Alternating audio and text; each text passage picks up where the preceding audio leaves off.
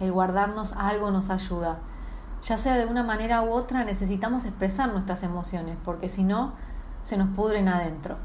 ¿Y tú? ¿Ya vives desde tu alma? Porque si no, aquí llegas como eres, pero te vas como estás destinado a ser. Mi nombre es Mariela y como todos los jueves les doy la bienvenida a este nuevo episodio de Be So Living, a tu manera, pero exprésate.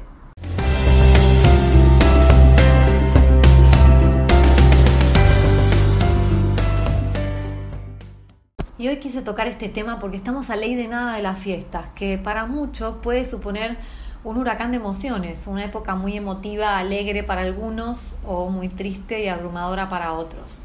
Y lo digo específicamente porque esto va a depender de la situación que estemos atravesando en el momento si estamos lejos de nuestra familia, si perdimos un ser querido, si terminamos una relación, nos quedamos sin trabajo, o todo lo contrario, es la época donde nos reunimos con nuestra familia, nos vamos de viaje o conseguimos un trabajo mejor. Tenemos mucho que agradecer, aunque siempre, aún en los peores momentos, hay cosas que agradecer.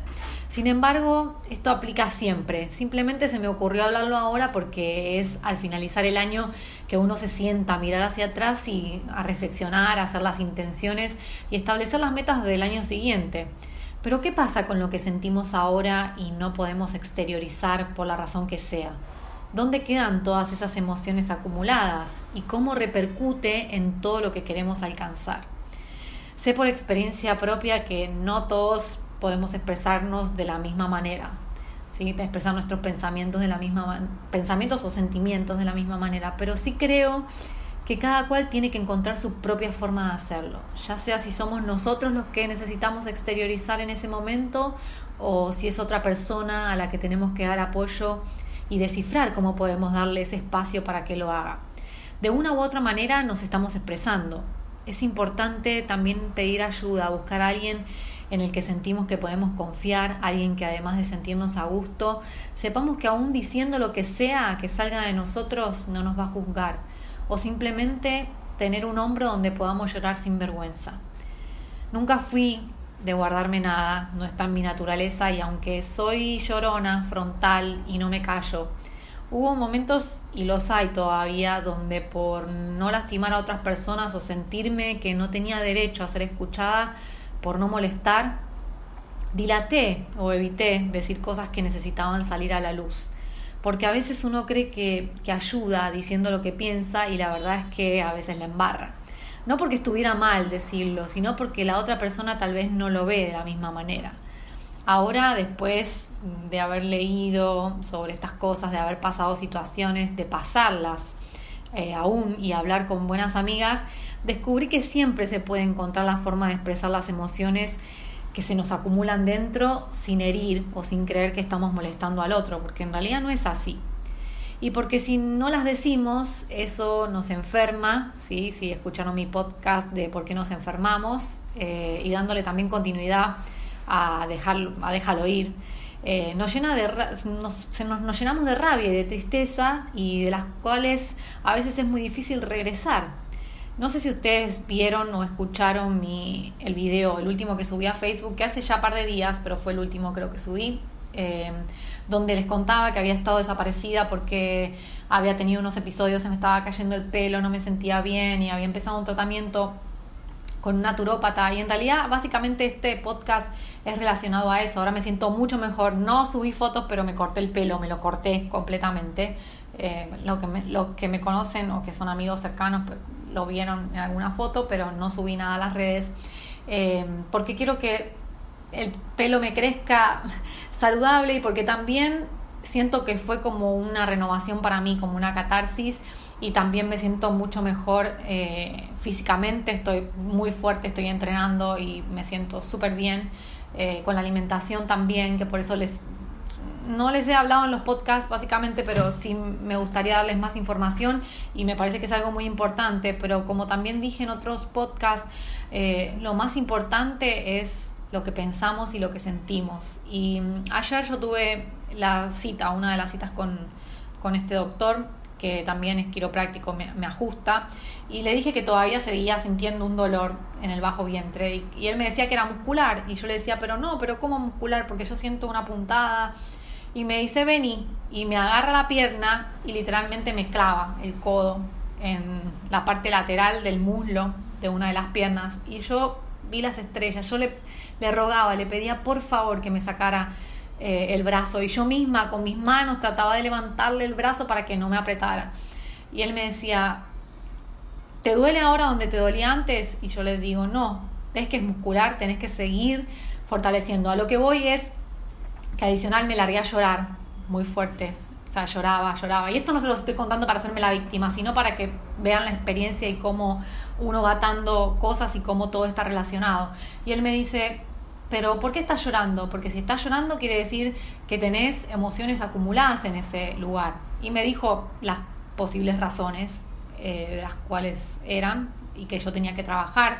Me dice, porque si no el cuerpo, el cuerpo ya reconoce el dolor, no, no, no hubiera llorado, pero yo empecé a llorar con congoja, con, congoja, o sea que yo sentía ese traje a la memoria, quizás una emoción que no debería estar ahí, que por eso el dolor también sigue.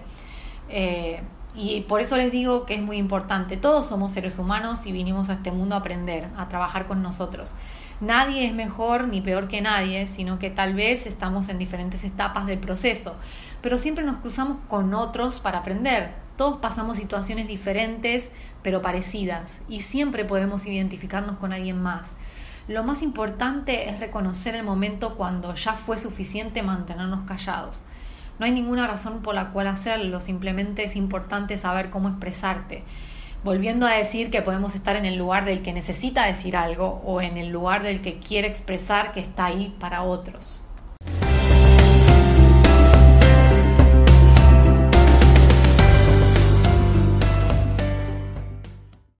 Para mí una de las formas más efectivas y que me gusta usar para expresarme es escribir, y el que me conoce lo sabe muy bien. Escribo cartas kilométricas, Muchas las he enviado y otras no. Algunas han sido respondidas y otras no. Pero aquí lo importante no es que las contesten, porque esa no es la razón por la cual deberíamos escribir, sino por el efecto que provocan en nosotros, el alivio que sentimos. No hablo solamente de cartas de amor, sino también a amigos, a familiares. No estamos hablando de expresar solo un sentimiento. Hay miles de cosas que nos guardamos por miedo a ser juzgados o a dar el brazo a torcer o que simplemente queremos ayudar a otros, pero no nos sale hacerlo de otra manera. Ahí la pregunta sería, ¿vale la pena el orgullo? Yo sé que muchas personas o muchos de ustedes no se atreven a escribir cartas y enviarlas porque no están preparados para recibir una respuesta que tal vez no esperan o no quieren aceptar.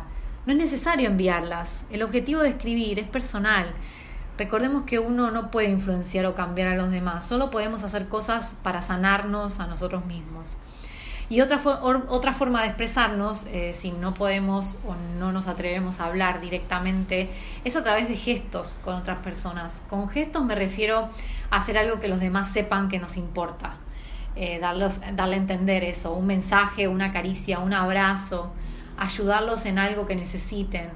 Cuando nos expresamos de esa manera, también estamos dando a entender al otro que tal vez necesitamos aquello que estamos dando. Tal vez damos un abrazo porque necesitamos un abrazo nosotros o enviamos un mensaje porque necesitamos recibir uno. Todos tenemos necesidades muy parecidas. Así que reflexionemos, reflexionen después de escuchar este podcast con qué te estás quedando por dentro que te aprieta o te hace ruido. No esperes a que tu cuerpo te pase factura y busca tu propia manera de sacarlo a pasear, a tu manera, pero exprésate. Y esto fue todo por el episodio de hoy. Yo espero que les haya encantado, no gustado, encantado. Y si les gustó, por favor compártanlo con su familia, con sus amigos a través de las redes, aunque sea una o dos personas, eso es suficiente, más que suficiente. Y bueno, yo quiero desearles una excelente Nochebuena y una feliz Navidad porque el próximo episodio va a salir después de esa fecha. No importa si están solos o si están acompañados, si se sienten solos, aquí estoy yo si me necesitan para lo que sea. Así que disfruten de su soledad si es que así sucede y si están con su familia, disfruten, eh, atesórenlos, abrácenlos, digan que, que los quieren y, bueno, me pueden conseguir en las redes como Visual Yoga en Facebook, como arroba Visual Yoga en, Instagram. Si no se unieron al grupo de Facebook, háganlo a Living de Community y me pueden escribir al email gmail.com y bueno, yo les sigo agradeciendo siempre de corazón que me escuchen. Por favor, háganme sugerencias de lo que quieren que hable. Yo de verdad que fluyo, les comparto mi proceso, lo que sea que me viene a la cabeza eh, en el momento, lo, lo, comparto. Pero si ustedes quieren, tienen algún tema en especial que quieren tocar o que quieren que, que hable, será bienvenido. Por favor, déjenmelo saber. Y como siempre les digo, mi alma honra el alma de cada uno de ustedes. Namaste. Bye.